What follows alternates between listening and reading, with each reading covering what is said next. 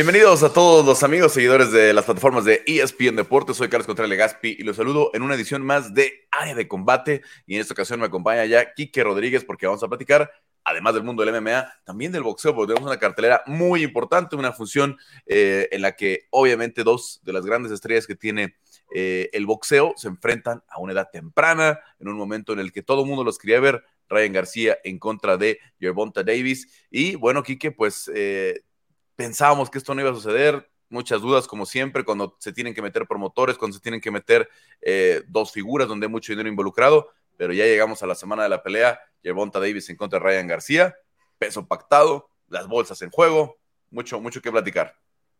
Muchísimo que platicar, Carlos. Eh, estamos hablando muy probablemente del evento del 2023, ¿eh? O sea, más que Canelo, más que Tyson Fury, más lo que me digas. Me parece que esta pelea puede ser la que marque este año, por la cual se ha recordado este 2023, creo yo. Muchísimo en juego, como, como bien dices, y me parece que eh, e, es raro, ¿no? Porque la pelea más importante que puede tener, o, más mediática que va a tener el boxeo este año, es sin un cinturón en juego, ¿eh? No va a salir un nuevo campeón de algo este, este fin de semana. Entonces, bueno, eso habla mucho de, de la situación que vive el deporte actualmente.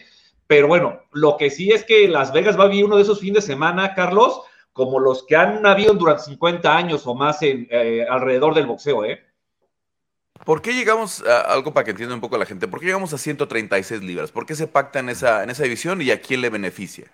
Eh, es, mira, ahí te va. Yo, yo, yo siento que hay un poco de trampa en eso. Eh, en el boxeo, cuando es una pelea en la que no hay un cinturón en juego, siempre hay una libra de tolerancia. O sea, en cualquier categoría, peleas de 4, 6, 8, 10 rounds en las que no hay un cinturón en juego, siempre existe una tolerancia. Aquí lo están manejando como un peso pactado.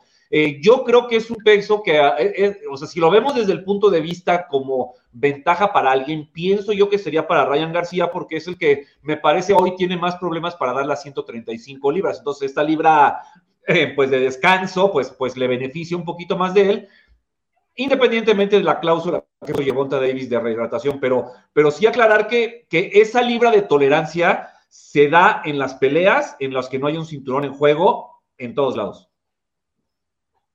Entonces, solamente estamos hablando de una pelea en 135 con la libra de tolerancia, ya que no es una pelea de, cinturón. Ahora, obviamente tenemos a dos noqueadores. Eh, a Ryan García lo puso a prueba Luke Campbell, ¿no? Con, esa, con ese knockdown que le hace, aunque Ryan regresa y gana gana bien la pelea.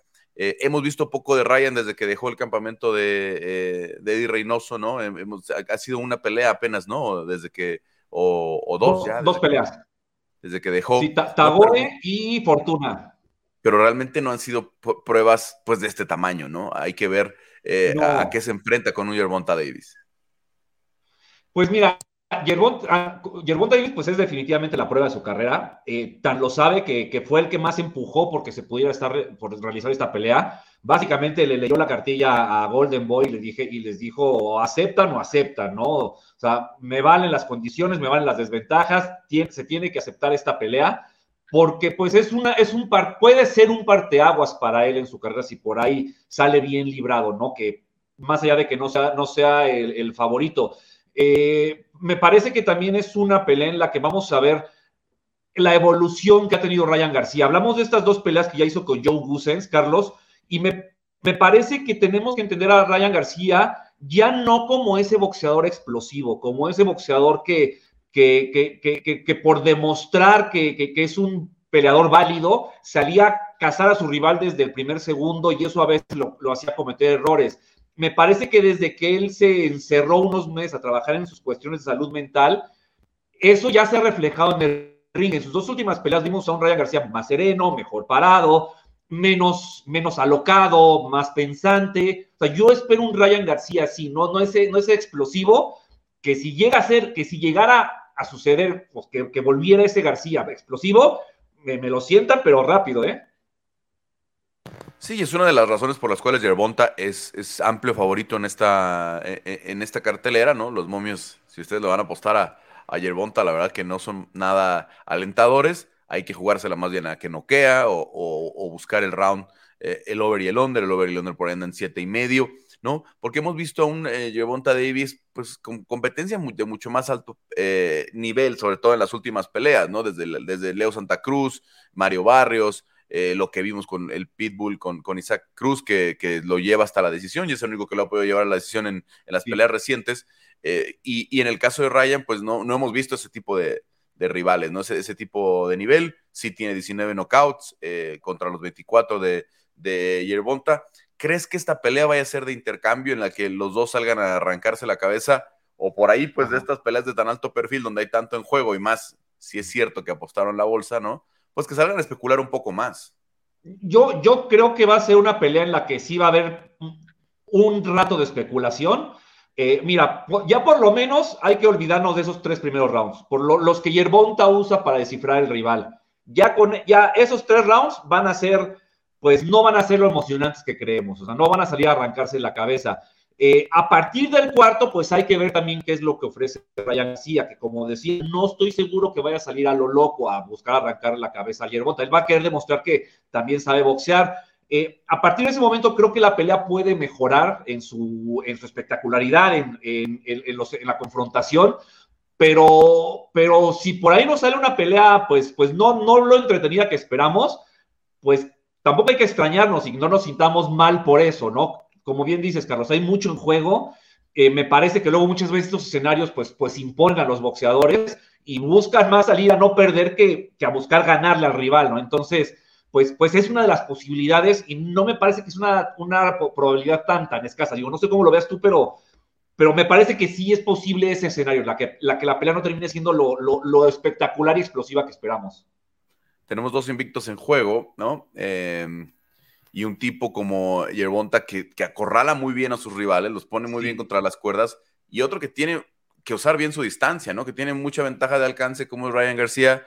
Eh, puede ser una pelea por ahí eh, muy técnica en ese sentido, ¿no? Y vamos a ver cómo, se, va, se va desarrollando. Si, si, logra imponer su estilo, Yerbonta le va a costar mucho trabajo a, a, Ryan salir de esos, de esos espacios contra las cuerdas, ¿no? Como el, knockout de Leo, ¿no? Que, que, lo tiene mucho tiempo contra las cuerdas, mucho tiempo ahí en la esquina y, por eso termina como termina la pelea, ¿no? Hasta que lo encontró, sí. No, de hecho en ese de Leo Santa Cruz se ve claro, le tira tres jabs y hasta que Yerbonta, pues con la cintura se agacha y le, clava el upper, pero, pero perfecto, ¿no? Que también es un tipo súper preciso en, su, en, los golpes que lanza, ¿no? Él, sabe dónde, dónde conectarlos y eso también ayuda ayuda bastante. Que también, por ejemplo, en la última pelea que en la que noqueó Ryan García a, Javier Fortuna, eh, lo, lo, noqueó con un gancho de izquierda, Carlos, que a simple vista no, no, se alcanzó a detectar. O sea, fue, fue tan rápido que, que, hubo que ver la repetición y un poquito como en cámara lenta para, para ver el golpe con el que noqueó. O sea, tú ves de repente cómo se vino abajo Fortuna y dices, ¿qué pasó, no? Y, y también, o sea, Ryan García es un tipo que con mucha velocidad también. Eh, por ahí podría cazar a, a Yerbonta Davis, pero eh, evidentemente el tag es, favorito, ¿no? Es el que, el que tiene mejores condiciones técnicas, el que es más inteligente arriba del ring, es el que es mejor, el que está mejor capacitado para detectar espacios. En fin, digo, es una buena pelea. Me parece que yo lo que he leído y escuchado, Carlos, es que, pues conforme pasan los días, la gente le empieza a tener un poquito más de confianza a Ryan García. Me imagino que es por lo que él proyecta cuando habla, cuando hace sus videos, todo. Y eso al final son buenos ingredientes para que la pelea genere buena expectativa. Ahora, eh, obviamente mucha gente eh, y los que son los que han seguido el boxeo muy, muy puntualmente en, los últimos años entienden el peso de estas dos estrellas, ¿no? Sobre todo lo de Ryan García tiene mucho más que ver con su explosión en redes sociales, ¿no? Se, volvió una figura del, social media eh, al revés de lo de Jake Paul, ¿no? Este, ahora, eh, en lugar de ser una estrella de social media que se ve en el boxeo, ¿no? Este es un, este es un boxeador que se vuelve estrella de, del social media, ¿no? Antes que, o, el, el, volumen que tiene de seguidores, etcétera, etcétera, en social media, rebasa lo que, lo que han sido sus, sus, éxitos todavía dentro de la, del cuadrilátero, porque tiene 24 años, porque es un chico eh, que todavía tiene mucho por desarrollar en su carrera. ¿Por qué esta es la pelea del año? ¿Por qué podemos esperar que esta sea la pelea, la pelea del año si no hay un cinturón de por medio? Eh, si, si, no es el peso completo, que normalmente es el que es el más atractivo, ¿no? Etcétera, etcétera. ¿Por qué esta puede ser la pelea del año? Sí, mira, primero que nada, Carlos, no sé si necesariamente eso es bueno o es malo para el boxeo, porque pues generalmente las peleas del año pues tienen más ingredientes eh, deportivos para poderla catalogar de esta manera, pero me parece que es la pelea del año porque creo que el boxeo en los últimos tiempos, pues, pues no, no tiene muchos eventos que trasciendan a los fanáticos del boxeo. Eventos en los que te gusta o no te gusta el box, va a estar al pendiente, ¿no? Aunque sea para estar ahí en la gente, aunque no veas la pelea, aunque no lo entiendas, no importa. me parece que esta pelea está llamándole la atención a público que no acostumbra a seguir el boxeo. Me parece que ese es un ingrediente importante y me parece que muy pocas peleas hoy en día pueden conseguir eso, por, por más que deportivamente estén muy bien hechas, ¿no? Creo que ese es el ingrediente principal para mí, ¿no? Me parece que va a haber celebridades, me parece que todos los ingredientes que ofrece Las Vegas para una pelea de boxeo grande y mediática y económicamente importante, los va a tener. Y, de verdad, o sea, creo que salvo tres o cuatro, no hay muchas más que puedan ofrecerlo. Por lo, y como seguro no se van a hacer este año, creo que Yerbonta Davis contra Ryan García es la, pelea, ¿no? Y además, pues, digo, que es un tema que ya lo hemos llegado a comentar, ¿no? O sea, el hecho de que Ryan García, justo lo que comentabas, jale a toda su, gente de redes sociales y que Yerbonta Davis también tenga los suyos, pues pueden nutrir de fanáticos también a este deporte, ¿no? Que, a veces le hacen falta y que a veces pues se habla mucho de, de, de, todo lo que se ha perdido en cuanto a fanáticos, ¿no? Me parece que este tipo de peleas que le pueden servir al boxeo para que, para que las nuevas generaciones, que es un tema muy extraño ahí, eh, pues se, enganchen del box, con el boxeo nuevamente. Bueno, una apuesta muy grande, no solamente para, eh, para Ryan, que como decíamos, tiene 24 años está en ascenso y podría tener todavía una carrera más cuidada, ¿no? Entre comillas, eh, antes de ponerlo con, un león como es, como es Yerbonta. Eh, y también lo que está en juego para Golden Boy, ¿no? Que, ha sido una, una promoción eh, muy, muy importante en los últimos, pues, ¿qué será? Ya casi 20 años, ¿no? Que, lleva desde que... Años, yo diría, sí. desde que Oscar entró a la, a la promoción con sus propias peleas. ¿no? Y, obviamente estamos hablando de tiempos de, cuánto vale, ¿no? La empresa de, Oscar de la Hoya, no sé si en específico por, una, por, planes eh, concretos de venta, etcétera, etcétera, pero ha venido hablando mucho en, entrevistas y todo eso. Y, en parte de eso, pues es el futuro que pueda tener em, las figuras que tiene en este momento, como, como García, como Jaime Munguía, etcétera, etcétera, como otros que tienen em, este, estelarizando. Y aquí es una gran apuesta en realidad, ¿no? Lo que, lo que es mucho lo que se están jugando más allá de la bolsa, es, es, mucho en su, eh, en su carrera. Y también em, creo que es, o al menos yo espero que sea el principio de una etapa en la que los invictos del boxeo valgan menos, que ya que valga más que tomaste una pelea eh, que perdiste, pero que fue una pelea de esta naturaleza, a que tienes un invicto de 50 combates en los que no has peleado con nadie, ¿no? En los, en los que, en los que no haces, o al menos con, con la pelea que debería estar estás haciendo, o que la gente está o que la gente está esperando ver, ¿no? Para, no faltar el respeto a nadie, ¿no? No, no decir que no has peleado con nadie, pero, pero que no son las peleas que el público quiere ver, que no son las peleas de alto perfil, ¿no? Que no son los, los, los, este, los, eh, retadores mandatorios, ¿no?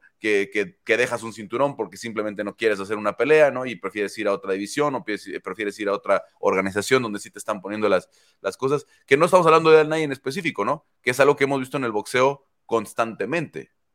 Que, Carlos, que no estamos hablando de nadie específico o estamos hablando de todos, ¿no? Al mismo tiempo. Eh, eh, eh, sí es un tema complicado, ¿no? O sea, Golden Boy hoy el día me parece que es la promotora que menos estrellas tiene. Me parece que Golden Boy pues no vive sus mejores días como promotora. Hoy creo que Matchroom tiene boxeadores más importantes. Top Rank y, Premier Boxing, bueno, ni se diga, ¿no? Entonces Golden Boy pues se está agarrando a muy pocos boxeadores. uno de ellos pues es, es, es Ryan García. Me parece que es el principal, ¿no? O sea, Jaime Munguía pues todavía no sabemos qué va a ser, qué va a ser de él. El zurdo Ramírez, pues perdió con Vivo, no dio el peso en su última pelea. Virgil Ortiz, que me parece el mejor boxeador que tiene Golden Boy, pues tiene unos temas de salud importantes. En fin, creo que Golden Boy, pues le, está costando mucho consolidar a sus estrellas, a diferencia de otros tiempos donde quizás le sobraban.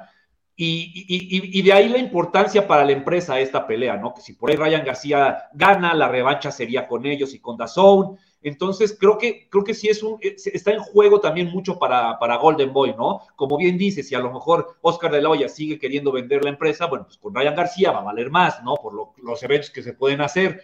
Entonces, sí, sí es, sí, sí es para Golden Boy también, también bastante importante, ¿no? Y respecto a lo del tema de los invictos, yo siempre he creído que los boxeadores, a los boxeadores, a la mayoría, no a todos, eh, no les importa, pues, arriesgar su invicto, ¿no? Creo que es más un tema de promotoras. A mí me ha tocado casos, Carlos, en las que tú a un promotor, a lo mejor más pequeño, eh, le ofreces una pelea y, y, te dicen que no por el box rec, pero tú sabes que los dos boxeadores son buenos, pero ellos ven el box rec, no les gusta y ya no ven bien la pelea, nada más por ese hecho, ¿no? Es una época distinta que tiene detalles como estos y, y, y creo que hoy, pues, que pese más el récord o pese más una plataforma, pues no habla muy bien del boxeo. Entonces, que dos boxeadores, pues de alguna forma manchen, entre comillas, su récord, pues eso es lo que quiere el aficionado, ¿no? Que se arriesguen, que, que, que, que se sientan identificados con alguien, pues que, no le importa poner en juego lo que ha construido, ¿no? Y eso, eso es creo que lo, lo que vale también de esta pelea,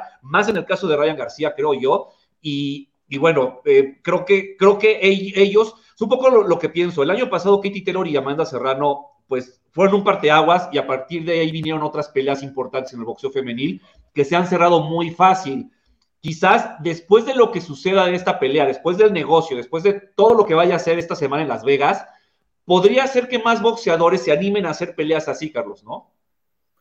Bueno, sí, definitivamente es una es, es un parteaguas. Vamos a, a, ver este combate el sábado. Veremos si eh, corresponde a tanta expectativa o si tenemos una, eh, una sorpresa.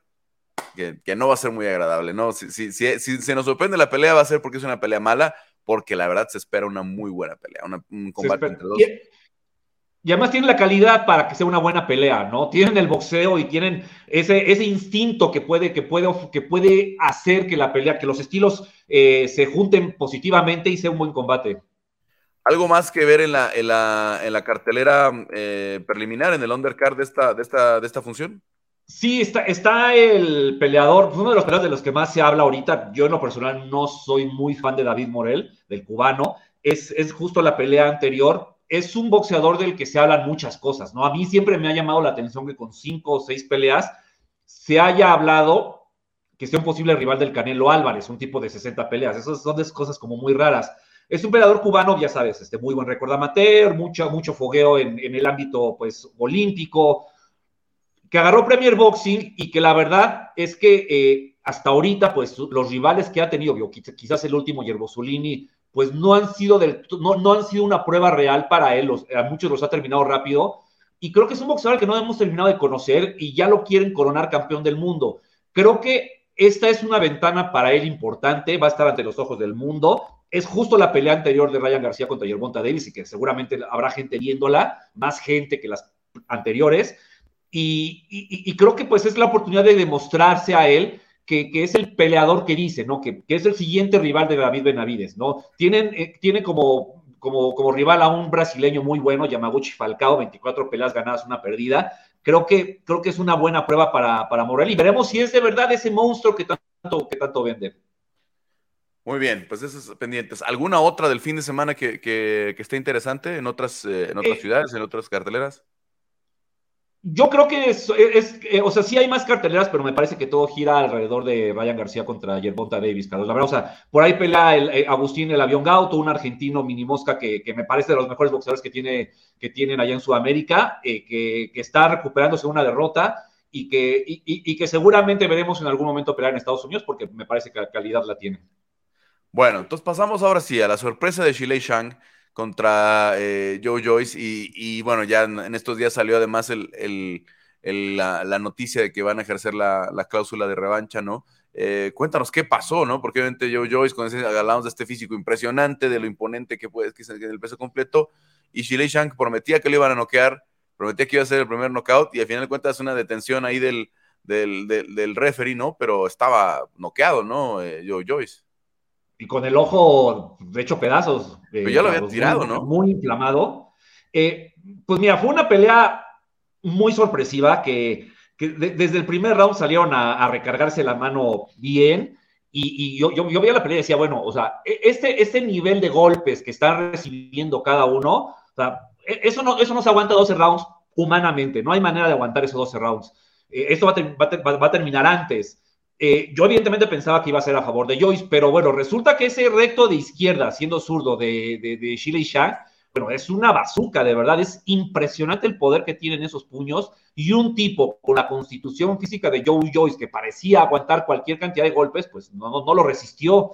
Eh, Joe Joyce, pues digamos que, que, pecó de, de, poco técnico, defensivamente no se vio bien y, quizás nunca se había enfrentado a un tipo que, físicamente lo lastimara como si lo hizo Shang. Entonces, a partir del segundo round, cuando incluso ahí por ahí le, clavan este recto de izquierda y él se hace para atrás, yo creo que dijo, bueno, esto, esto no estaba planeado, ¿no? Y, yo creo que Shang es un tipo pues, que siempre supo lo que traía y que siempre supo que tenía una posibilidad, pues, pues trató de acabarlo, ¿no? Y, creo que lo, positivo de Shang es que lo acabó lo suficientemente rápido para él, él, tener todavía energía, ¿no? O sea, yo creo que si la pelea hubiera seguido, físicamente se hubiera cansado y por ahí se lo hubiera ido el combate. Joyce me parece que desde el tercer round a que acabó la pelea, pues él, conectaba muchos golpes.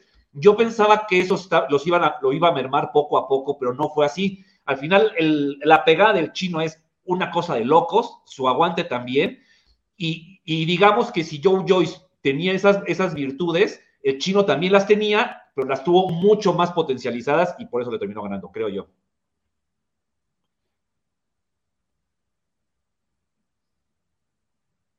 Eh, pudieron haber tenido la pelea un poco antes, todavía eh, le daron oportunidad, el médico dice, todavía puedes ver tantito en este ojo, ¿no? Y, ah. y al final ya era, ya era eh, ahora sí que insostenible en esa situación. Al, final quien, quien detuvo la pelea fue el referee, porque todavía se ve como que el doctor le dice algo al referee, como que da a entender que lo deja seguir. El referee se, se, se, pone frente a Joyce, lo voltea a ver y dice, no, ya, ya, se acabó, ¿no? Sí, ya, ya, no, ya, no, ya no tenía sentido continuar la pelea. Es un duro, duro golpe para, para, el británico y vamos a ver cómo se, se promociona la, la, revancha, ¿no? También eh, tuvimos el regreso de Miquela Mayer, ¿no? Eh, con otra, una victoria cómoda, lo cual nos daría la, idea de que pues estaría enfrentando a, a Alicia Baumgartner de nuevo, ¿no? Contra, eh, sí, pero fíjate, eh, ella iba, iba, a pelear con la francesa Christine Linartu, pero un día antes del pesaje resulta que la comisión de, la Gran Bretaña no la dejó pelear por un tema en un ojo y, tuvieron que encontrarle una rival, una, la sueca Wildheart, que entró dos días antes. Y Micaela Mayer hizo una pelea pues, pues inteligente, me parece que la otra chica pues sí iba al frente, le, eh, le compitió, pero me parece que cada vez que, que, la, que, subía las manos o tiraba un golpe, dejaba un hueco, por ahí entraba siempre Micaela Mayer y sobrellevó la pelea. Ella, fíjate, al final del combate en entrevista dijo que a quien quiere es a Katie Taylor. O sea, no sé si Micaela Mayer vaya a dejar ya las 130 libras y se queden 135 libras, pero ella habló de Katie Taylor. Entonces, pues, pues bueno, habrá que estar pendientes con eso, ¿no? Me parece que top rank a Micaela Mayer. Sí, porque Alicia Van en las, en las, en las, en las, cuando la entrevistan siempre dice como para qué o qué, si ya le gané, ah, ¿no? O sea, como que ya ha mostrado mucho. Como que eso ya, ya pasó. En esa revancha, ¿no? Sí, sí, sí, sí. Sí, pero mira, también sabemos que si en algún momento las bolsas son las correctas, se vaciaría la revancha, ¿no? También cada una hace su show. Entonces, pero ahorita Micaela Mayer está hablando de, no sé si también sea una estrategia como para decirle a Lisa Von que, que le baje y que, como darle a entender que no le importa volver a pelear con ella. Ya sabes que todo puede pasar en el boxeo. Pero bueno, vamos a ver qué sigue, ¿no? Digo, Katie Taylor tiene su compromiso el 20 de mayo y después de eso, pues, pues quién sabe, ¿no? Top rank a, a Micaela Mayer le está dando mucha oportunidad de pelear fuera. Bueno, pues ahí está, ahí está el asunto. ¿Alguna otra de la semana pasada para ya cerrar con el tema del boxeo y ir invitando a nuestros compañeros? Eh, no, Carlos, este, pues eso fue realmente lo, más destacado que hubo, ¿no? Fue un fin de semana como tranquilo, previo a la tormenta que se viene este sábado. ¿Tú quién crees que gana? Ay, eh, yo creo que va a ganar Yerbonta. Creo que sí lo ha, pasado por mucho más, ¿no? Eh, la experiencia en, en, el cuadrilátero creo que es eh, por la calidad de los rivales, ¿no? Creo que, sobre todo desde Leo Santa Cruz para acá, creo que, creo que lo de, lo de Yerbonta es, es muy superior, ¿no? En, esa experiencia. si, sabe imponer esa experiencia, creo que tendría que ganar. Yo, también creo que gana, pero yo sí estoy convencido de que se va hasta la decisión la pelea. Sí, sí, sí, sí. Yo pienso, la verdad, que si vemos un knockout va a ser a partir del octavo o noveno. Y si no, se va a ir a decisión la, la pelea. Sí, totalmente. Sobre, sobre, todo por esos primeros rounds que usa Yerbota para estudiar. O sea, no, no, no va a ser una pelea que acabe rápido. Bueno, veremos, Kike. Muchas gracias. Em, y bueno, vamos a, pedirle a nuestro productor Damián Delgado, que ya quienes estén listos de nuestros compañeros para irlos invitando, eh, porque tenemos ahora sí que platicar un poquito del tema de las artes mixtas. Ya está aquí Diego Lecanda, Juanma Ibarra y Álvaro Colmenero. Ay, también llegó Cristian Tezpa, no, no es cierto. Cristian Tezpa que viene eh, ahí padeciendo un poquito en el tráfico, pero bueno, vamos a darle rápido, eh, chicos. tuvimos una cartera importante allá en, en Kansas City. ¿No? Y les quiero preguntar, a ver, eh, ¿quién, se anima a, contestar eh, primero? ¿Qué hacemos? ¿Qué hacemos, Juanma, ya que levantaste la mano? Con Max Holloway, que da otra gran exhibición de su estilo, otra vez volumen, ahora incorporó más pateo eh, de, lo normal, creo, siempre, siempre mete algunas patadas, pero ahora incorporó más su pateo en esta, en esta pelea o balanceó más con Arnold Allen. Pero ¿qué hacemos? ¿Qué hacemos después de esta, de esta victoria? donde se mantiene en el tope de las 145 libras. ¿En qué problema me metí a levantar la mano, no? Tendría que haber escuchado la pregunta antes de, pedir de antemano. Sí, la verdad, un lujo la actuación, Carlos, y es un pulverizador de récords. Es el, el, peleador que más peleas tiene en pluma con 25, lidera triunfos con 19, mayor finalizador con 10, mayor noqueador. Está a dos peleas de ser el que más peleas ha ganado por decisiones. Defiende muy bien los derribos porque defiende 8 de 10. Eh, lidera la racha histórica de 145 libras. ¿Qué hacemos con él? De momento sentarse y esperar a ver qué pasa en UFC 290, Carlos, qué pasa entre Alexander y, y Jair. La posición es al menos curiosa, porque no puede pelear contra alguien que ya no sea del campeonato. ¿Qué vamos a hacer? ¿Vamos de nuevo contra Brian o esperar al ganador de Ilia y Josh? Se merece más premio. El tema es que, bueno, quien está, quien ostenta el cetro, ahora que va a disputar por, por el, centro, por el cetro absoluto, es Alex Volkanovski, quien le ganó ya tres veces. Me parece que ya quedó obsoleta y antiguo ese debate de si ganó eh, Alexander o no la segunda pelea, porque eso se resolvió en la tercera, en la cual a Max se lo vio un poquito más lento con respecto a Alex. Así que de momento, Carlos, sentarse, no sé si irá como backup o no, no, no tengo información sobre ese tema, pero de momento esperar a ver quién es el ganador, porque de ganar el mexicano y ahí Rodríguez, ahí podría haber una revancha, esta vez por el cetro, la pelea que ganó Max. No, a ver, vamos a. Digo, se está hablando de la pelea con Zombie, ¿no? Eh, no, no, no, han anunciado un Baco porque ni siquiera han anunciado la pelea. UFC no ha hecho oficial, aunque ya tanto Rodríguez como Volkanovski han, hablado del combate, han hablado que ambas partes han reconocido que sí han aceptado la pelea.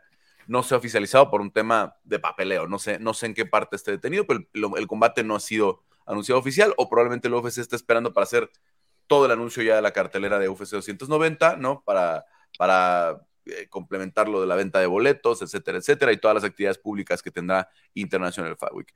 Álvaro, a ver, mencionaba por ahí em, eh, este em, eh, Juanman la posibilidad del ganador de Topuria M. ¿Tú crees que Ilia tomaría esa pelea cuando él está hablando de que ya necesita, si gana, la pelea del campeonato?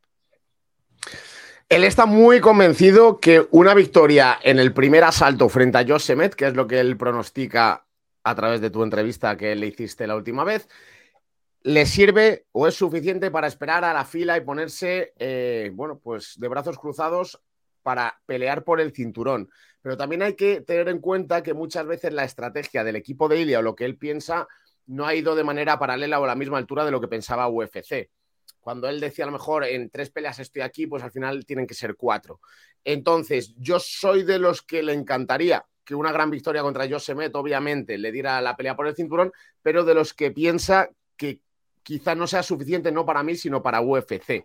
Por lo tanto, si más Holloway no llega a buen puerto con la pelea frente al Korean Zombie, que es la que yo pienso que tiene más sentido de despedida contra una leyenda por ambas partes, prácticamente, pero especialmente para Korean Zombie es una buena despedida y una pelea en la que, bueno, pues tendría sus posibilidades porque sabemos que Mark Holloway le va a dar un combate de pie, y tiene pegada el zombie.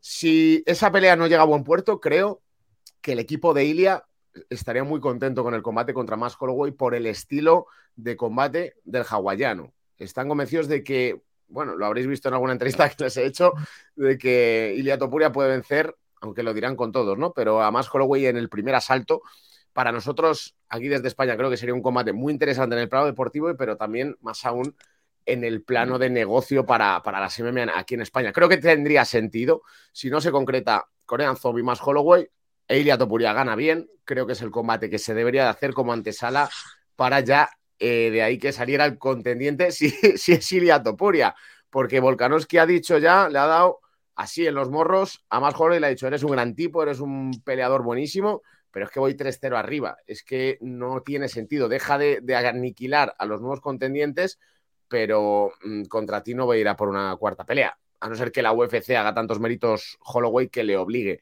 Pero es verdad que es muy complicado de vender ese combate, más allá de que sean tan buenos y sean leyendas dentro del peso pluma, quizá los dos mejores de la historia, pues es complicado vender ese combate. Así que yo creo que sí, Carlos. Yo te diría, Ilia gana Josemet y si no sale el Corean, más Holloway Ilia. Si Korean Zombie contra Holloway tiene un problema, porque si queda una sola pelea para Zombie, si eso es cierto, eh, quieren que sea en Corea. Y de hecho, la cartelera de Corea de este mes de febrero se cae porque Korean Zombie no puede estar. Esa, esa visita a Corea está dependiendo de que Korean Zombie esté en, en, condiciones. Entonces, se está guardando esa carta porque el promotor está listo, porque la arena está lista, están encontrando una nueva fecha donde coincida. Eh, Cristian, el eh, Max Holloway va a ser el, el, el apoyador número uno de, de, Yair en esta ocasión, ¿no? Porque ahí sí tiene la ventaja, ya ganó la primera pelea, y si Yair fuera el campeón, habría una oportunidad importante para él, ¿no? Porque Volkanovski podría ir a buscar a lo mejor una nueva oportunidad en 155, ¿no? No sé si le dieran la revancha con, con Mahashev al no ser campeón de, la 145, pero pues va a ser Max el, más interesado en que gane Yair, ¿no? Sí, yo creo que, o sea, sinceramente el mejor escenario para el peso pluma es que gane Yair, o sea, porque si gana Yair se vuelve a abrir todo el panorama, o sea, puede tener oportunidad Max Holloway que me parece más que merecida, o sea, por todo lo que ha hecho dentro de la división, o sea, fue un ex campeón muy dominante, eh, a, a, peleadores que están ascendiendo. Yo creo que, que sí se abriría esta división, que creo que es lo más conveniente también. Veo muy complicado el panorama para Jair en contra de Alexander Volkanovski por las características de ambos, pero bueno, ese es otro tema. Este, yo creo que para Max Holloway eh, sí sería importante que alguien más quedara como campeón en esa división, en este caso Jair, porque así él podría disputar una vez más el cinturón, que él también lo decía, o sea, yo quiero hacer pues otra corrida, ¿no? Hacia el título, eh, pues volver a colocarme como, como retador, pero teniendo el marcador 3-0 contra Volkanovski se ve complicado. A mí no me desagradaría una pelea entre Max Holloway y Korean Zombie, que pues él la quiere, o sea, él, él la tomaría sin ningún problema, o contra Ilia Topuria si gana bien, porque, o sea, a mí el desempeño de Ilia me parece espectacular y creo que si le gana a Josh Emmett, sí se pone en la fila, pero creo que la prueba a vencer ahora, eh, pues ya se llama Max Holloway, ¿no? O sea, creo que eh, pues es estos peleadores, o sea que a fuerza tienes que pasar encima de él en la división, bueno, a excepción de Jair, pero o sea que sí tienes que pasar eh, por encima de él en la división o dar muy buena pelea contra Max Holloway para que tengas esa oportunidad por el cinturón. Entonces yo creo que cualquiera de las dos opciones sería buena para Max, pero sí me parece que es necesario que gane Jair Rodríguez, porque si no, sí veo muy complicado ese camino y no sé qué pasaría con Max, sinceramente. O sea, no, no sé qué lugar o qué pelea le podría interesar a él después de haber enfrentado a Korean Zombie o a Ilia Topuria y si les gana qué, ¿no? Y si Volkanovski sigue como campeón, creo que ahí se pone muy complicada la situación. A menos que, que Alexander decidiera subir ya definitivamente a 155 y entonces sí, pues ya abres eh, pues un interino, ¿no? Y ya pones a Max Holloway. Creo que es la solución que veo. Bueno, es que no tendría que subir. Podría decir al UFC, bueno, denme otra oportunidad porque ya no hay más retadores de momento, ¿no? No hay nadie ahorita con una claridad, ¿no? Por ahí Topuria con una victoria pudiera ser el único, ¿no? Eh, porque Emmet pues viene de perder un interinato, ¿no? Eh, con, con Jair, Jair, si perdiera con él, pues obviamente ya tuvo su oportunidad. Zombie ya tuvo su oportunidad. Max Holloway ya tuvo tres oportunidades eh, en, la pelea.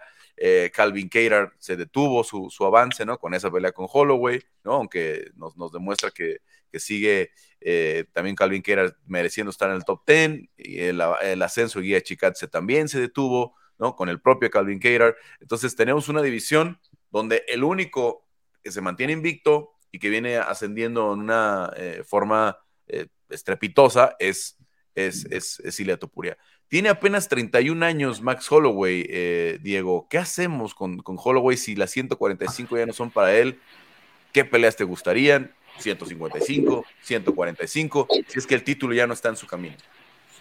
Creo que le deberían de dar un cinturón plateado que para que él defienda su puesto como el segundo mejor de la división, porque mientras Volkanovski siga ahí va a ser muy difícil eh, tener un, un, un, buen argumento para que Max vuelva a pelear.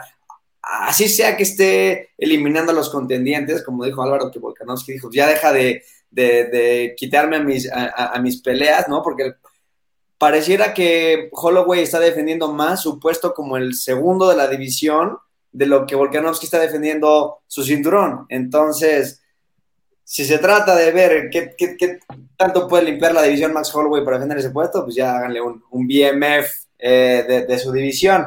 Pero bueno, hablando serio, yo pensaba eso, ¿no? A lo mejor 145 ya no es la casa para Holloway, aunque, naturalmente eh, le, funciona, aunque es, es en donde tiene más ventajas podría hacer otro movimiento a 155, otra vez un poquito más controlado. No que se tarde tres años como John Jones para subir a peso pesado, pero, pero sí que no sea eh, en las condiciones que, lo hizo contra Dustin Poirier por, por ese cinturón interino, ¿no? Igual y, algo más, más planeado.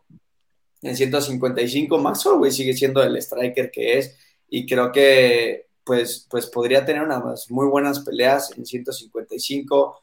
Es joven, tiene mucho, mucho mucha carrera por delante todavía, eh, pero creo que también está en un punto en donde puede pensar más en, money fights, a lo mejor. Yo sé que le interesa el cinturón, pero sí es muy complicado teniendo Alexander con el cinturón de 145, justificar una, pelea más. Antes sí, antes de la tercera pelea todavía decíamos, bueno, yo voy a ganar la primera, yo voy a ganar la segunda, pero después de la tercera, en donde definitivamente gana Volkanovski y, y, como que nos hace olvidar esas primeras dos, pues sí, creo que, creo que se mete el pie solito un poco Holloway al, al, seguir jugando a quiero ser campeón nada más, ¿no? A lo mejor podría ir reinventarse, jugar con su marca, un poquito como ahora que Dustin Poirier quiere pelear contra Gilbert Burns en 170, ¿no? Puede empezar a darse ese chance, subir, regresar. Creo, que puede jugar. Bueno, digo, la situación con Holloway es que ya fue campeón, es que ya estuvo en la conversación porque venció a José Aldo de si era o no el mejor 145 de la historia, ¿no? Mucha gente empezó a hablar de eso, yo, yo creo que yo sé eh, incluso arriba de Volkanovski, que Volkanovski lo ha hecho muy bien, pero lo de José desde la WEC, etcétera, etcétera, todo el tiempo que pasó como campeón, las defensas, pues hay que tomarlas en cuenta. Pero a final de cuentas, pues Max Holloway debe sentirse en esa conversación de que puede ser todavía el mejor de la historia de las 145 libras. Tiene los números, aunque tenga las tres derrotas de las peleas de campeonato, tiene los números, tiene los récords, eh, tiene, como ya todo lo que enumerabas, este eh, Juanma, con, la cantidad de peleas, con la cantidad de victorias, con la cantidad de golpes eh, conectados y absorbidos sin que te tiren. Es impresionante lo que ha hecho en su carrera. Y el UFC le tiene tanta confianza, es un peleador tan querido, tan popular, es un peleador con tan, tan, tan buen espectáculo que da, que, que el, UFC no lo ha usado, por ejemplo, o al menos en el tiempo reciente, para impulsar un pago por evento. Lo usan para ser estelar. Si no está peleando por el campeonato, es estelar. Fue estelar contra Rodríguez, fue estelar contra Cater, fue estelar contra eh, Allen, ¿no? O sea, lo usan como un tipo que va, saben que va a vender la taquilla, que por sí mismo es un, es un espectáculo en la, en, la, en la televisión, porque además lo usaron en televisión abierta contra Cater en los Estados Unidos, en ABC, contra, Rodríguez, en ABC también. Entonces, han sido peleas eh, o le tienen esa confianza de que siempre entrega, ¿no? siempre, siempre da buenas peleas. Entonces, estamos en un serio conflicto. Veremos cuál es el siguiente paso de, Max Holloway. Todo, todo se definirá entre el 24 de junio, y digo 24 de junio porque ya se ajustó esa pelea, esa, fecha de la pelea de, Topuria y de, y de, y de y el, 8 de julio, ¿no? Así es que vamos a hacer dos peleas que nos van a decir mucho sobre lo que puede ser el futuro de Max Holloway y, no me sorprendería que tengamos a Max ahí en primera fila en el International Fight Week. Carlos, ¿no, ¿no tiene más lógica si gana Ilia que pelee contra Brian Ortega? que es un pasito previo a pelear con Holloway. Tal vez no es la pelea que más les gusta al equipo de, de, Ilia por tener que dar un escalón más. Pero me parece que debería pasar por ese escalón antes de pelear con, por la antesala de campeonato. Yo, yo pienso que en cuestión de estilos le beneficia más Ortega que Holloway. Sí, total. A, a, Ilia, ¿no? Eh, porque Max usa muy bien su distancia, ¿no? Que es algo, Ilia es bajito para la división, ¿no? Eh, ya, ya lo vimos en, en, problemas con Jay Herbert por, por ese tema del, del, alcance que tiene Jay, porque además Jay es un 55 que tiene alcance casi de 170, ¿no? Entonces sí. es una, es, es, puede ser una desventaja. Yo pensé que Ortega, que tira muchos más golpes de poder, ¿no? Que se tiene que meter mucho más en la bolsa para meter esos codos, para meter el, el 3, el uppercut, tiene que recortar más distancia. Holloway normalmente se mantiene muy bien en su distancia con su gol, gol, golpeo y, y, te complica mucho entrar. Entonces, si yo fuera el que toma la decisión, yo iría por Ortega, pero al final de cuentas, eh, creo que eh, a Ilia no le gustó tener que esperar a Brian, ¿no? Eh, y, por ahí quiere dar esa, esa muestra de que no lo necesita, ¿no? O al menos esa sería lo que trataría. Si el UFC se aferra, veremos qué, qué, qué termina sucediendo. En fin, bueno, en Kansas tuvimos también eh, algunas peleas, eh, un debut importante, el de Gastón Bolaños. Tuvimos eh, a, Daniel Serhuber mucho más suelto, mucho más el peleador que habíamos visto en México, en, Perú, en las peleas que había hecho a nivel internacional. Y eh, también un salto importante para Rafa García. De estos combates que tuvieron los latinos, eh, ¿cuál, ¿cuál, les parece más destacado? Chris, tú que estuviste pendiente de la cartelera allá en Kansas. Ay, eh, me parece que el de Gastón Bolaños, pues da mucho de qué hablar, ¿no? O sea, al final, eh, pues es un peleador muy importante en Perú. Eh, después de todas las victorias por finalización que tenía, este, generó muchísima expectativa su llegada a UFC y creo que lo hace de gran manera, o independientemente de que no haya finalizado, o sea, creo que muestra también que al llegar a los tres rounds, o sea, tenía el cardio suficiente, tenía el poder suficiente, eh, incluso las herramientas en el piso, o sea, para poder salir de, de posiciones complicadas. A mí me parece que fue eh, pues una gran presentación para él. Creo que poco a poco se fue ganando también el cariño del público, incluso él, o sea, fue como eh, agarrando toda la vibra de la gente porque se ve que entre rounds está súper emocionado, animando a todos. Eh, creo que da una muestra de lo que puede llegar a hacer en, la, en esta división de 135 libras, donde también fue su debut. Él peleaba en 145 y demuestra que, que pues esa, esa, es una buena división para él, donde puede ser muy competitivo, eh, donde puede ser de estos peleadores eh, a seguir, además muy duro, con un striking muy poderoso, ya sabemos que su base es el Muay Thai y es un finalizador, entonces yo creo que le viene bastante bien a la división gallo tener otro prospecto más al cual seguir y que puede dar muchísimo de qué hablar en sus próximas peleas, porque además pues él quiere volver rápido, ¿no? O sea, quiere tener dos, tres peleas este año, entonces a mí me gustó mucho el debut de Gastón Bolaños. Sí, cada que había intercambio se veía el peligro, ¿no? Y por ahí conectó el codo giratorio, que es su, que es su firma, lo conectó en un par de ocasiones. Se nos fue por ahí Diego Lecanda, tuvo un problemita técnico. Juanma, ¿tú cuál destacas más? Yo voy a hablar de una de las peleas que tal vez no fue las más destacadas, pero fue una latinoamericana. Así nos queda una pelea para cada uno de los que estamos aquí presentes, que fue el triunfo de Jocelyn Edwards, un, una decisión de los jueces muy controversial, porque muchos eh, vimos ganadora a Lucy Pudilova. A ver, vamos a poner esto sobre la mesa, Carlos. Eh, los jueces juzgan eh, striking efectivo y grappling efectivo. Lo que nosotros vimos fue mucho tiempo de control de Lucy Pudilova, que fueron siete minutos divididos en tres rounds en una pelea de 15 minutos. Es mucho tiempo. Ahora, hubo 18 golpes de poder más que Jocelyn. ¿Qué es lo que deduzco yo, que conozco las reglas, pero que no soy árbitro, que no soy juez? Es que los árbitros juzgaron el striking efectivo de Jocelyn con mayor puntaje que el grappling efectivo. Deduzco que han interpretado que el control en el piso de Lucy no fue un grappling efectivo. Yo como la juzgué, yo la juzgué 30-27 a favor de Lucy Pudilova. Ahora, de vuelta, yo analizo, no juzgo, juzgaron ellos. Tercer triunfo al hilo para Jocelyn Carlos, 27 años, ya le ganó a Ramona Pascual, le ganó a la coreana Kim, ahora le gana a Lucy. Este sábado va a haber una pelea por el ranking, pelea Norma Dumont contra eh, Carol Rosa. Tal vez podría salir de ahí la próxima peleadora que enfrente a Jocelyn Edwards.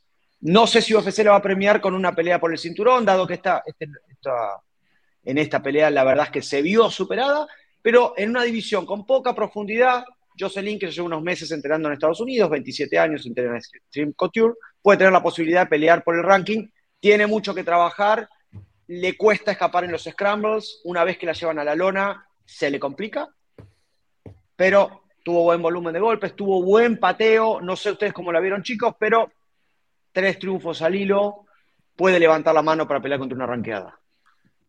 Es que te, metiste en una camisa de once varas, como decimos en, México, eh, Juanma, porque de verdad es muy difícil entender qué calificaron los, jueces en esta, en, esta, en esta pelea, ¿no? Yo, la verdad, pues eh, creo que, la verdad, para ser honesto, la primera, cuando le estaba viendo en vivo no le estaba pudiendo poner toda la atención porque estaba haciendo unas cosas de, de trabajo y cuando terminó me quedé la percepción que estaban siendo demasiado eh, porque la narración en inglés estaban siendo demasiado, eh, casi casi estaban cantando un 30-27 en favor de, Lucy Pudilova, ¿no? Y entonces cuando, cuando, ellos se van, mismos se van llevando en la transmisión, se van llevando en ese, en ese discurso, ¿no?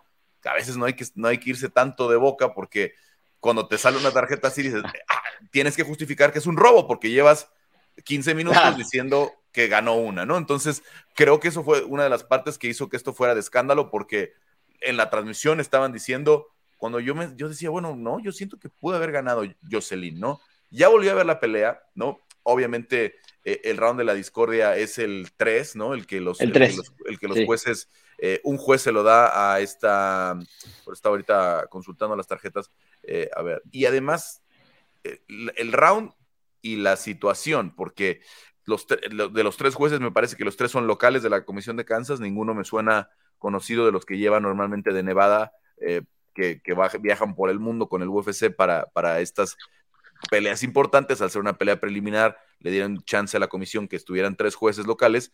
Y sí, es, eh, es eh, Henry Gary el que le da el tercero a Lucy Podilova.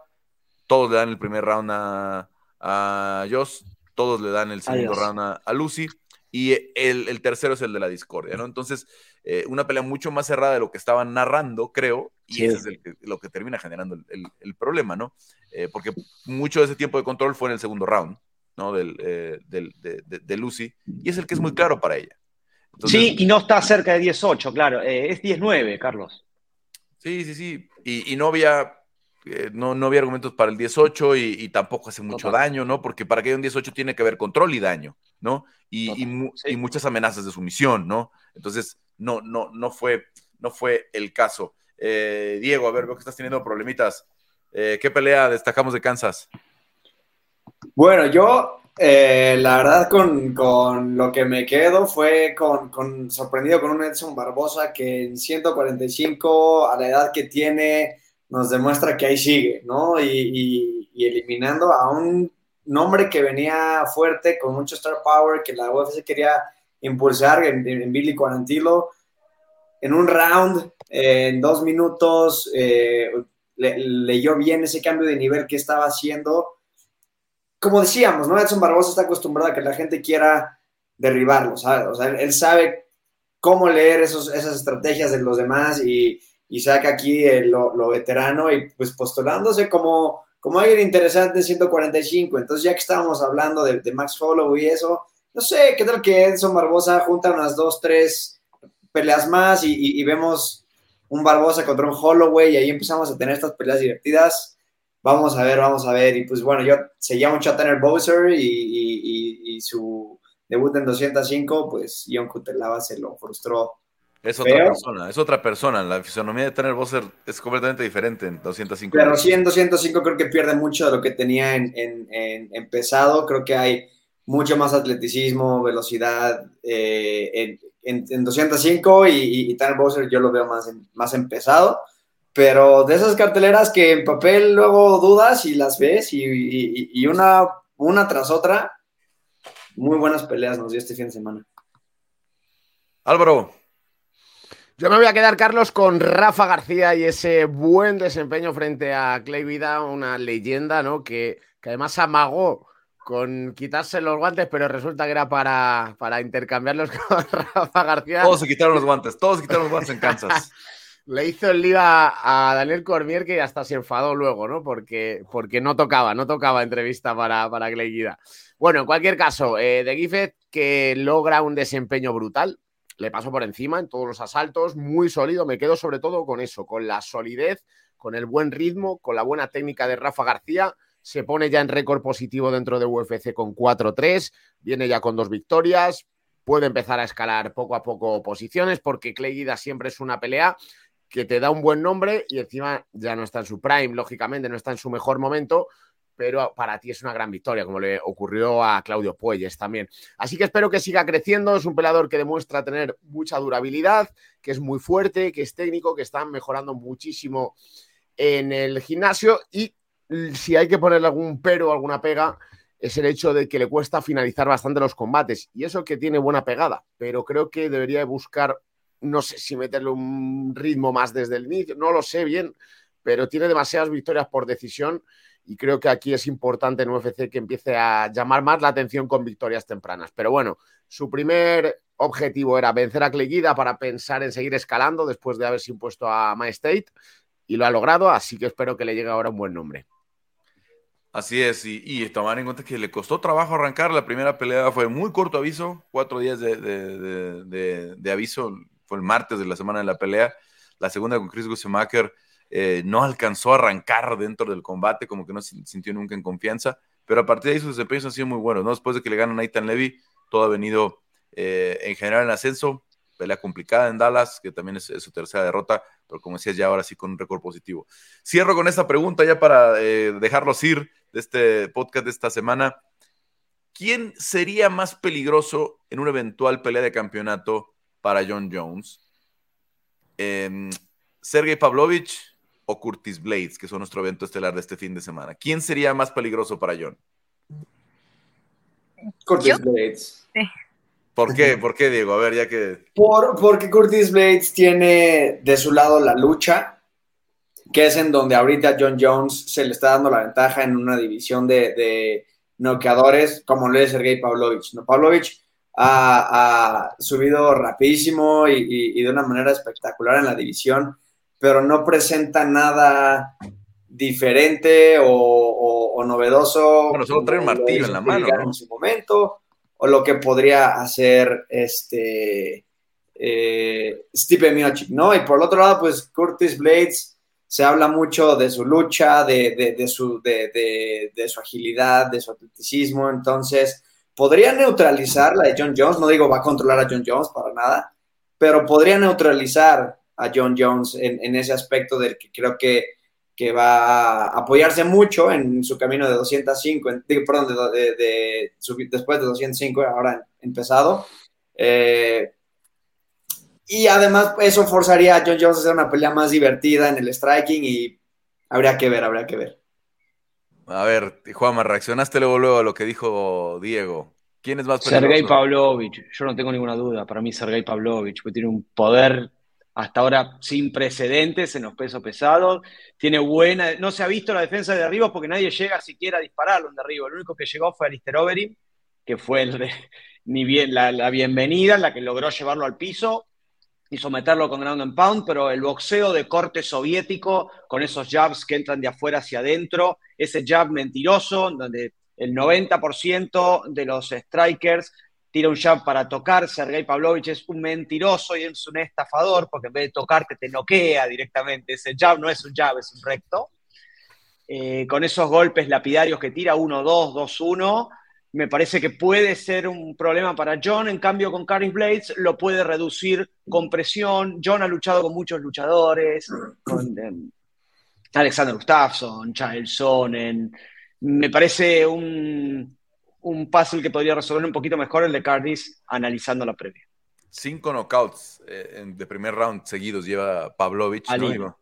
Y vamos a ver cómo le va. Y ya se faltó uno de los grandes luchadores que enfrentó, que es Daniel Cormier, probablemente el mejor luchador de los últimos tiempos, por ahí compitiendo con Caín Velázquez, ¿no? En, la, en, la, en la condición de lucha, nada más, hablando de esa, de esa condición en el peso completo.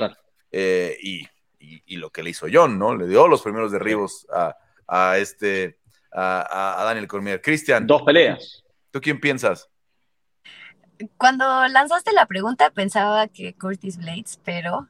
Ya te convenció Juanma. Sí, no, analizándolo bien. Además, creo que eh, Pavlovich sí es como eh, revitalizante para la división y creo que sería más divertido saber a John Jones, eh, pues incluso arriesgar más, ¿no? O sea, porque si se arriesga a derribarlo y todo, o sea, puede eh, caer en, un, en una mano de Pavlovich y ahí se acaba todo. Entonces creo que ahí sí eh, tendría que poner a prueba su, su, destreza, o sea, su timing, incluso su poder, o sea, ahí podría medirlo bien en contra de un rival como Pavlovich, que le gusta arriesgar, que le gusta ir hacia adelante y no tanto neutralizarlo como Curtis Blades, porque incluso puede ser una pelea bastante lenta, que se alargue mucho, que finalmente no se dependa del cardiovascular y de lo que puedan hacer en la lucha. Entonces, eh, creo que pensándolo bien, este sí, Sergey es un, es un peleador eh, muy poderoso y que puede causarle problemas a John Jones también para ver cómo es la resistencia de John Jones en esta división, cómo puede absorber golpes.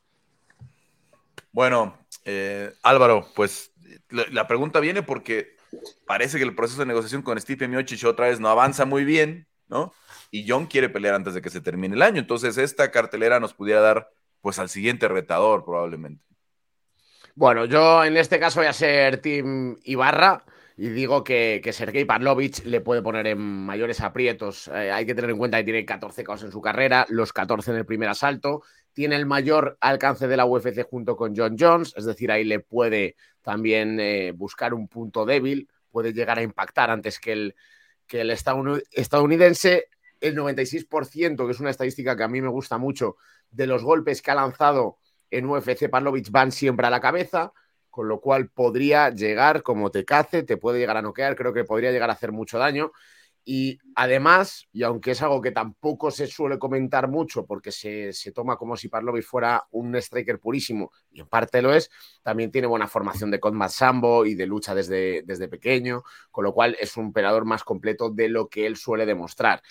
En definitiva, un peligro para John Jones, que siempre va a ser favorito ante Pavlovich por el dominio que va a tener de la jaula, del octágono, del ritmo, la técnica, también incluso del alcance, aunque tengan el mismo, lo sabe, lo sabe encontrar mejor John Jones. Para mí siempre va a ser favorito, pero Pavlovich lo puede cazar y mandarlo a dormir.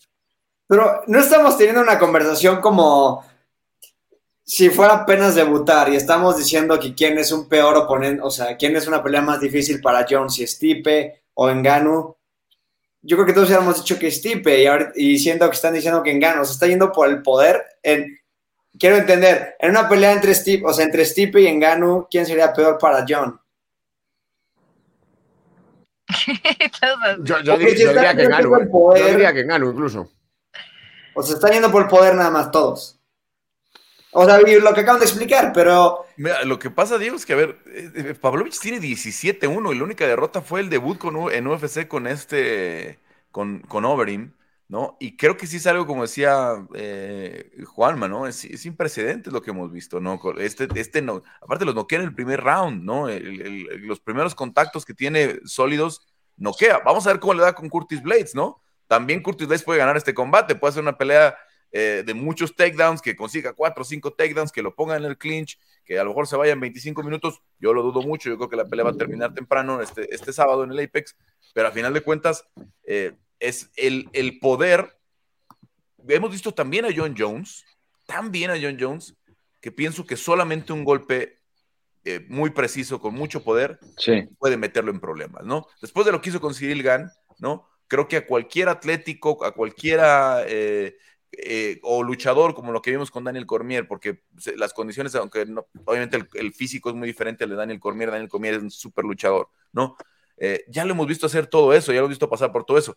Yo creo que solamente esa súper pegada del peso completo que no ha probado, porque eh, Cyril Gann no tiene esa pegada, también hay que decirlo, es un peleador muy técnico, ¿no? Con muchas condiciones, pero no es el de la super pegada, no es el del el, el, el, el knockout de un solo golpe, ¿no? Eh, eh, y ahora creo que estamos ante este fenómeno de Pavlovich, que puede ser el siguiente Enganu, que puede ser el siguiente Jairzinho, ¿no? De estos que nos han demostrado en los últimos tiempos lo que pueden hacer con un solo golpe. Pues sí. O sea, tiene sentido, pero no, ¿cuántas veces nos ha enfrentado John Jones a un striker que lo que tiene es poder y, y, y así lo deja? No creo que sí se necesita más que poder porque John presenta estrategia. Y vamos a ver, vamos a ver, o sea, pero me, se, me hace, se me hace muy interesante. Pelea, pelea, pelea, pelea. Bueno, pues sí, es que habrá que ver. Primero hay que ver qué sucede el sábado. Yo les hice esta hipotética pregunta por lo que las declaraciones que vimos en la semana, ¿no? La que Stipe dice que está listo, John dice que está listo y que eh, probablemente su última pelea es la del que era en el Madison Square Garden, lo cual me sorprende porque no quería pelear en Nueva York por el tema de los impuestos. No sé si ahora le están ofreciendo una tonelada de dinero para que pelee en Nueva York, su estado natal, pero a final de cuentas eh, es una, eh, es todavía una incógnita si va a pelear, ¿no? Teníamos por entendido, cuando pelearon el mes de marzo, que Stipe contra John estaba planchada para International Fight Week. Ahora sabemos que no, que ni siquiera ha avanzado la negociación por ningún lado. Entonces vamos a ver qué sucede. Yo no, a mí no me sorprendería, sobre todo tomando en cuenta que Stipe es muy relajado en ese sentido, como que él dice, cuando quieran yo peleo, cuando quieran yo estoy, pero tienen que ser las condiciones que yo quiero, ¿no? Y si Stipe a lo mejor en noviembre no le conviene, el ganador de esta pelea creo que pudiera ser el siguiente eh, retador, ¿no? Eh, desafortunadamente Tomás tiene su ascenso, ¿no? Con esa lesión, no sabemos cómo hubiera terminado la pelea con, Curtis Blades eh, allá en Londres, porque Aspinall creo que a estas alturas ya podía ser una superestrella del peso completo, pero, pero la lesión lo, lo detuvo. En fin, en fin, chicos, pues muchas gracias. ¿Algo ¿Vamos a hacer predicción? Porque entonces me, da curiosidad. ¿Vamos a hacer predicción del main event rápido? ¿Quién gana? ¿Quién gana, Diego? Yo escojo a Curtis Blades. Cristian. Pavlovich. Álvaro. Pavlovich, primer asalto. Juanma.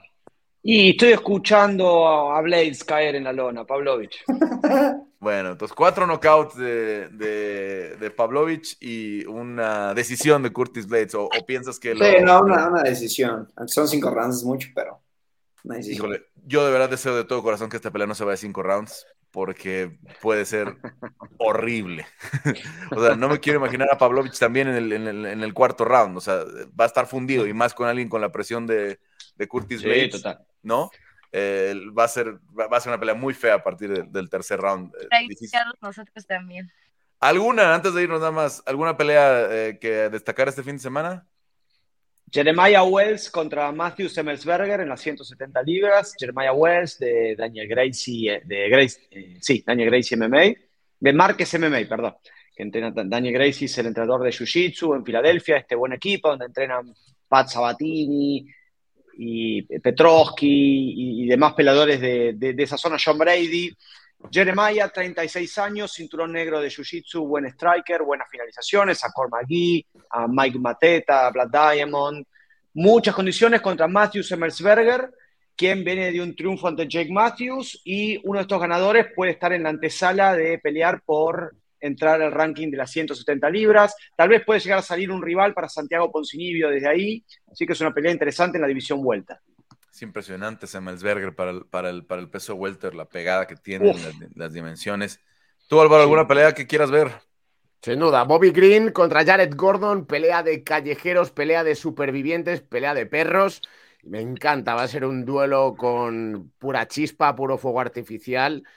Los dos con unas historias brutales que el que nos esté escuchando y no la conozca, les invito a que investiguen un poquito acerca de ellos y que van siempre al intercambio, que se fajan, que no rehuyen la guerra. Así que este combate me quedo con él.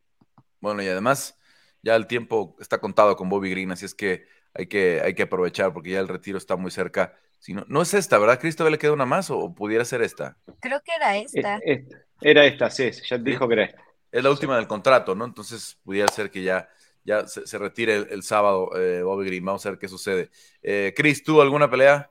Me la ganó Álvaro, pero es que también me emociona esa pelea porque creo que eh, creo que es la pelea que todos estamos siguiendo porque puede ser o pelea de la noche o se acaba rápido, pero creo que va a ser una carnicería.